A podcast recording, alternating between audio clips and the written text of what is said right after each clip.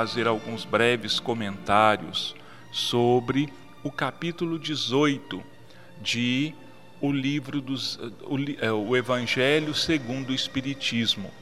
O capítulo 18 tem o seguinte título: Muitos os chamados e poucos os escolhidos. Parábola da festa de núpcias. E respondendo Jesus, lhe tornou a falar segunda vez em parábolas, dizendo: O reino dos céus é semelhante a um rei que faz as bodas a seu filho e mandou os seus servos a chamar os convidados para as bodas, mas eles recusaram ir.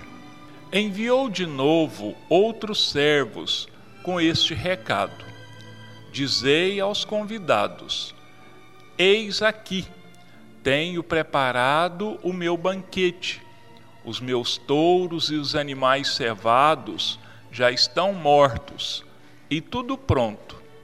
Vinde às bodas. Mas eles desprezaram o convite e se foram, um para a sua casa de campo e outro para o seu tráfico. Outros, porém, lançaram mão dos servos que ele enviara, e depois de os haverem ultrajado, os mataram. Mas o rei, tendo ouvido isto, se irou e, tendo feito marchar seus exércitos, acabou com aqueles homicidas e pôs fogo à sua cidade. Então disse aos seus servos: As boldas, com efeito, estão aparelhadas, mas os que foram convidados não foram dignos de se acharem do banquete.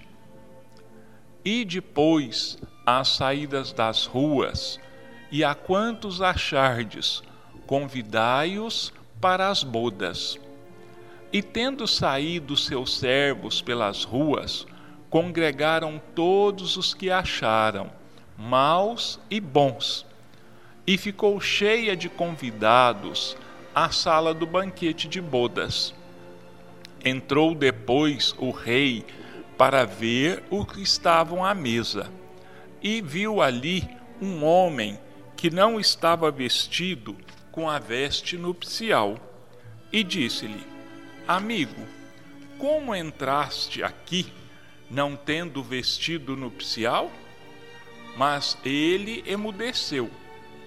Então disse o rei aos seus ministros: Atai-o de pés e mãos e lançai-o nas trevas exteriores aí haverá choro e ranger de dentes, porque são muitos os chamados e poucos os escolhidos. Mateus, capítulo 22, versículos de 1 a 4.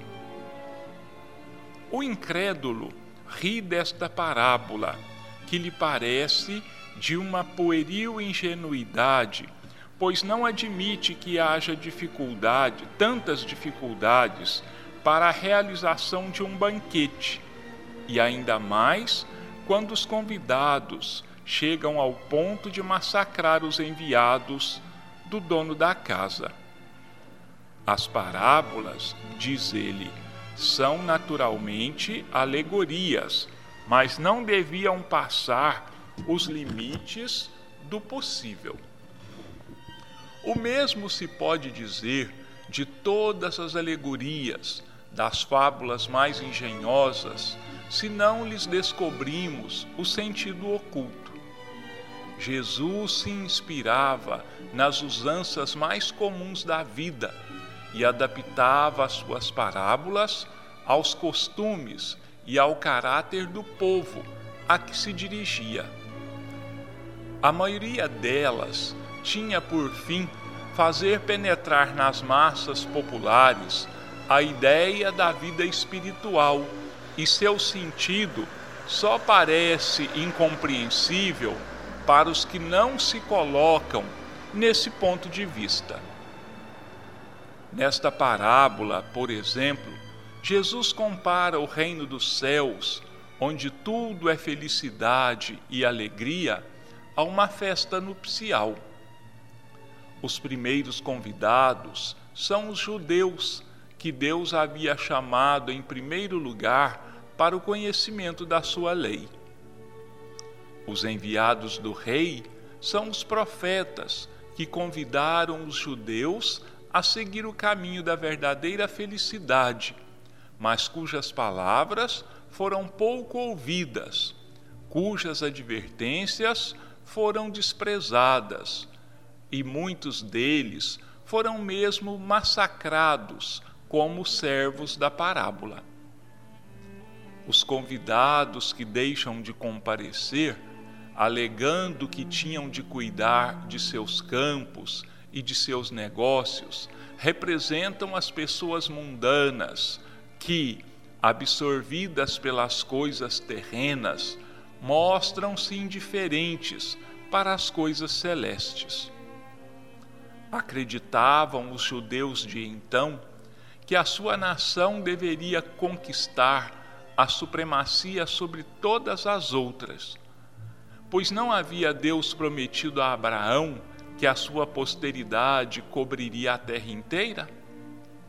Tomando sempre a forma pelo fundo, eles se julgavam destinados a uma dominação efetiva no plano material. Antes da vinda do Cristo, com exceção dos hebreus, todos os povos eram politeístas e idólatras. Se alguns homens superiores haviam atingido a ideia da unidade divina, essa ideia, entretanto, permanecia como sistema pessoal, pois em nenhuma parte foi aceita como verdade fundamental a não ser por alguns iniciados que ocultavam seus conhecimentos sob formas misteriosas, impenetráveis à compreensão do povo. Os judeus foram os primeiros que praticaram publicamente o monoteísmo. Foi a eles que Deus transmitiu a sua lei, primeiro através de Moisés, depois através de Jesus. Desse pequeno foco partiu a luz que devia expandir-se pelo mundo inteiro, triunfar do paganismo e dar a Abraão uma posteridade espiritual tão numerosa como as estrelas do firmamento. Mas os judeus, embora repelindo a idolatria, haviam negligenciado a lei moral para se dedicar à prática mais fácil do culto exterior. O mal chegara ao cúmulo. A nação, dominada pelos romanos, estava esfacelada pelas facções, dividida pelas seitas. A própria incredulidade havia atingido até mesmo o santuário foi então que Jesus apareceu, enviado para chamá-los à observância da lei e para abrir-lhes os novos horizontes da vida futura. Primeiros convidados ao banquete da fé universal, eles repeliram, porém, as palavras do celeste Messias e o sacrificaram. Foi assim que perderam o fruto que deveriam colher da sua própria iniciativa. Seria injusto, entretanto, acusar o povo inteiro por essa situação. A responsabilidade coube principalmente aos fariseus e aos saduceus, que puseram a nação a perder, os primeiros pelo seu orgulho e fanatismo e os segundos pela sua incredulidade. São eles, sobretudo, que Jesus compara aos convidados que se negaram a comparecer aos banquetes de núpcias e acrescenta que o rei, vendo isso, mandou convidar a todos os que fossem encontrados nas ruas, bons e maus. Fazia entender assim que a palavra seria pregada a todos os povos, pagãos e idólatras, e que estes, aceitando-a, seriam admitidos à festa de núpcias em lugar dos primeiros convidados. Mas não basta ser convidado, não basta dizer-se cristão, nem tampouco sentar-se à mesa para participar do banquete celeste. É necessário, antes de tudo, e como condição expressa, vestir a túnica nupcial, ou seja, purificar o coração e praticar a lei segundo o Espírito, pois esta lei se encontra inteira nestas palavras: fora da caridade não há salvação. Quão poucos se tornam dignos de entrar no reino dos céus. Foi isso que Jesus disse. Foi por isso que Jesus disse: Muitos serão chamados e poucos os escolhidos.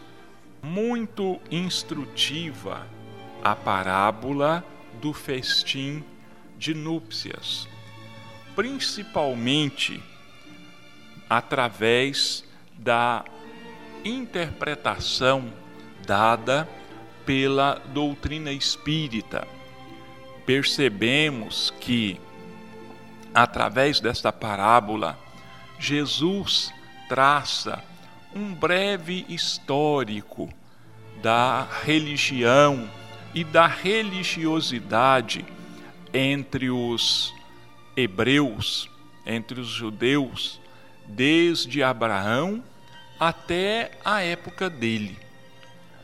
Mas como nós sabemos que Jesus não falava apenas para a sua época, mas que se reportava a um futuro e a um futuro distante, suas palavras também hoje servem para a nossa análise, para a nossa auto, para o nosso autoexame, para que nós possamos examinar a nossa consciência e os nossos atos.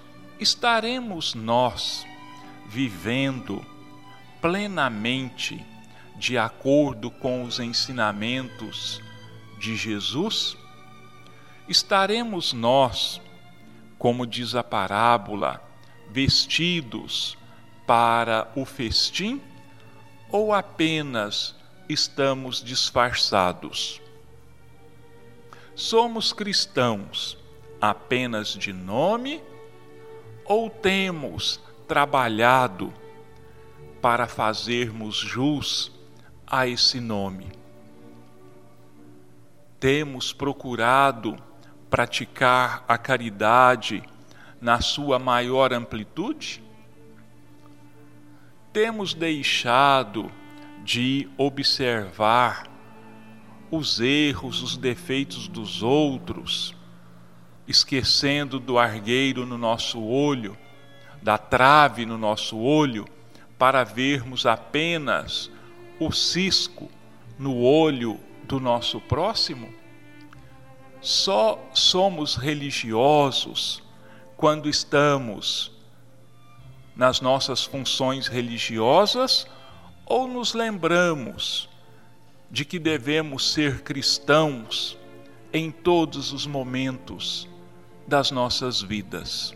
Temos tolerado o próximo, temos tido paciência com os nossos familiares, com os nossos amigos menos simpáticos, temos procurado amar ao nosso próximo como a nós mesmos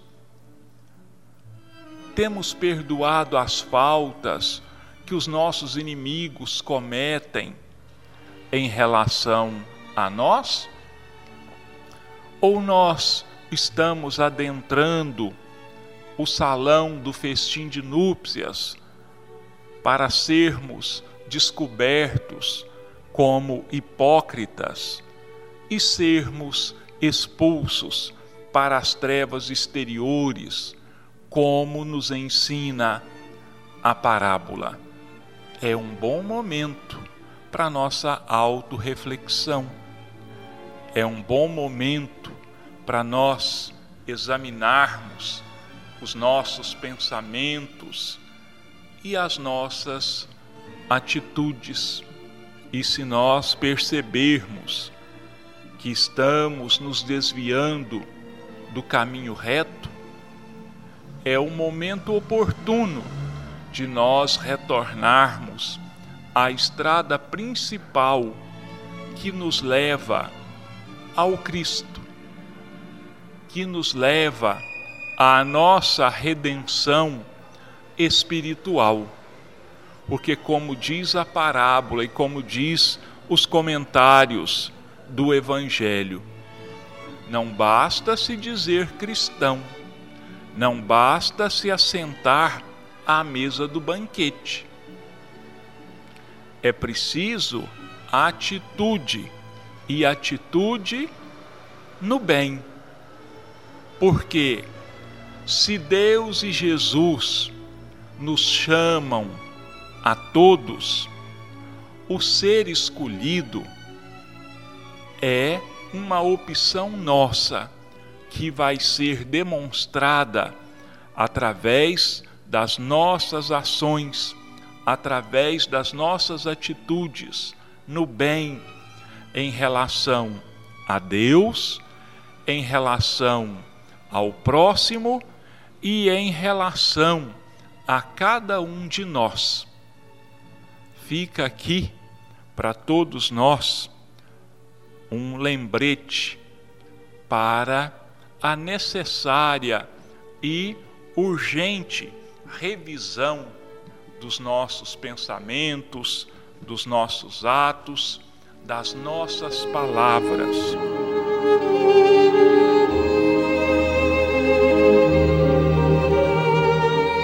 Agora nós vamos passar para a segunda parte dos nossos comentários quando vamos examinar o livro Sinal Verde, de, pelo Espírito André Luiz, hoje com o capítulo 22, Perguntas.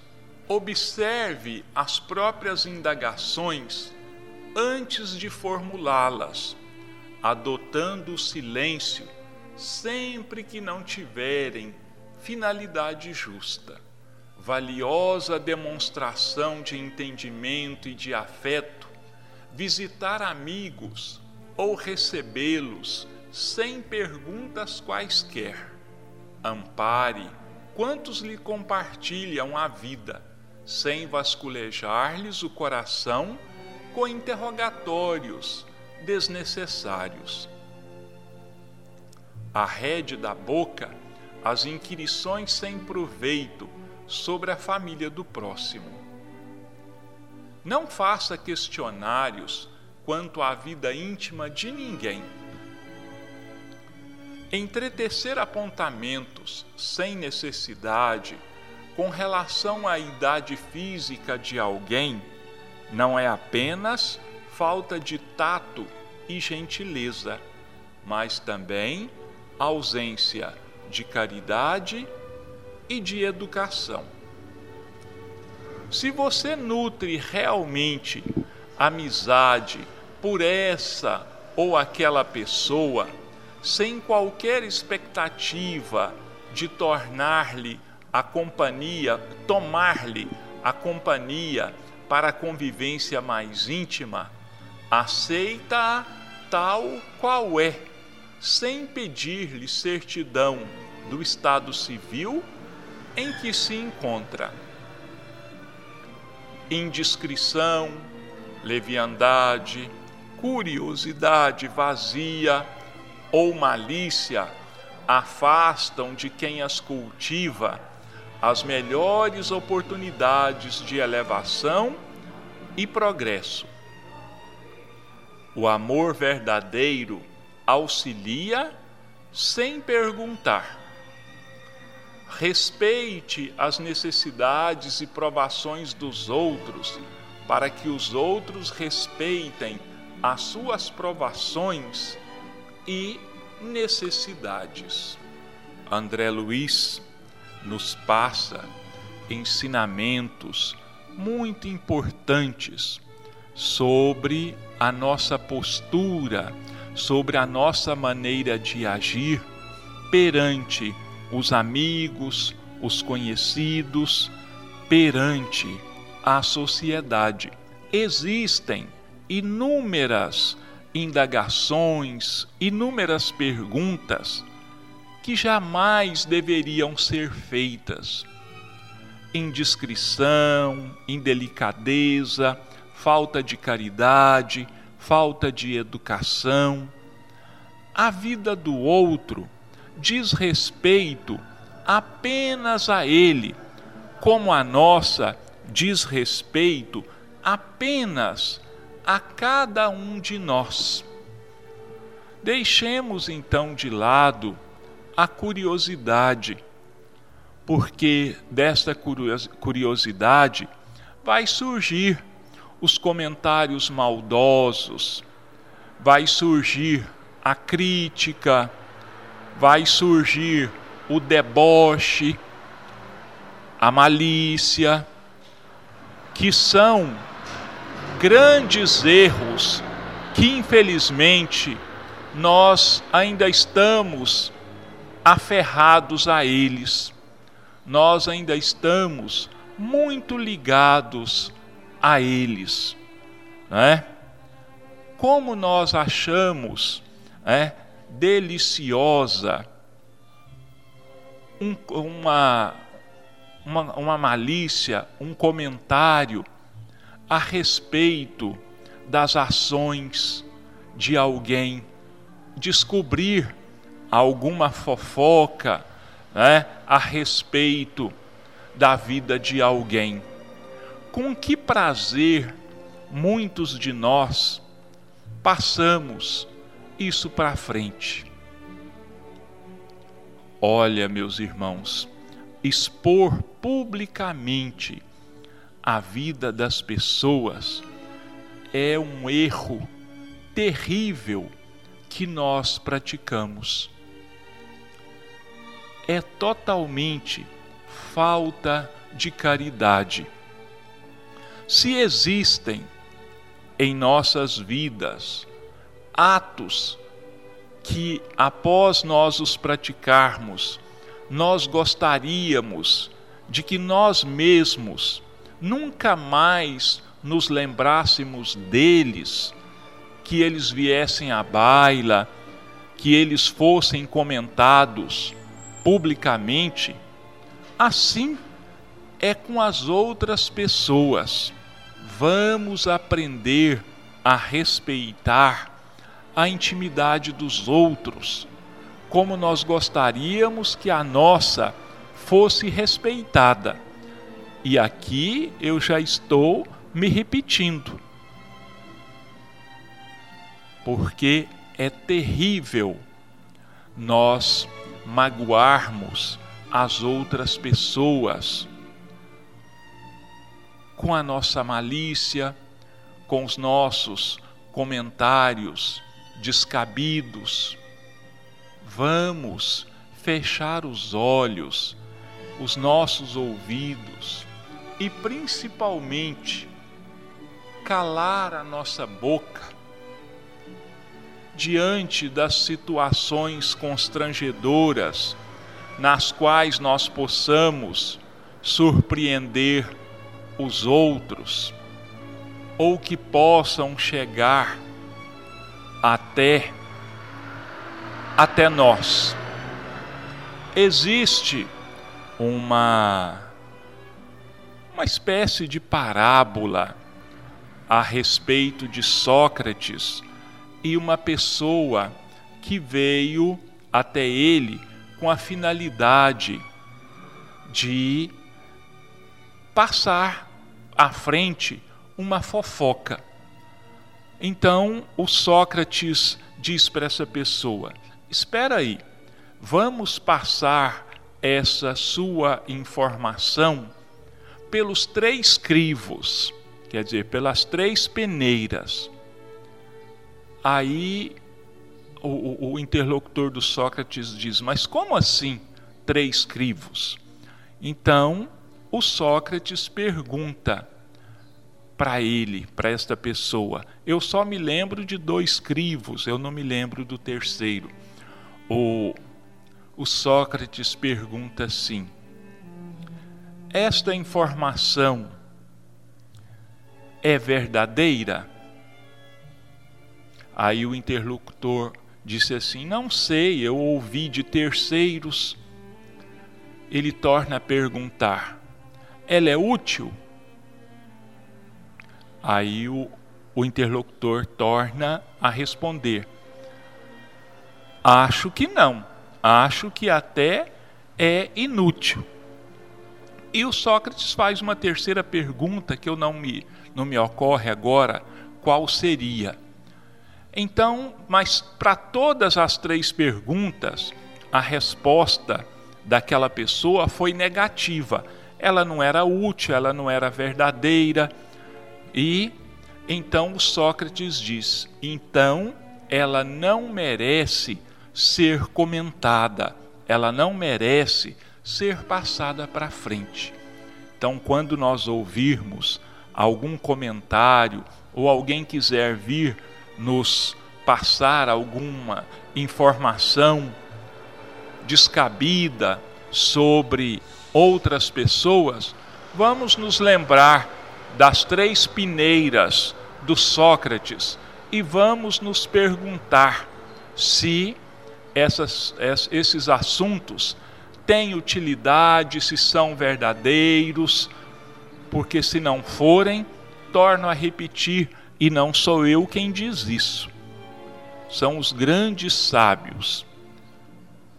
E entre eles, mensagens de André Luiz que dizem: o mal não deve ser nem ao menos comentado em circunstância alguma, porque o simples ato de nós comentarmos algum ato mal nós já estamos contribuindo para a sua divulgação, para o seu aumento. E isso, tornamos a dizer, não é caridade.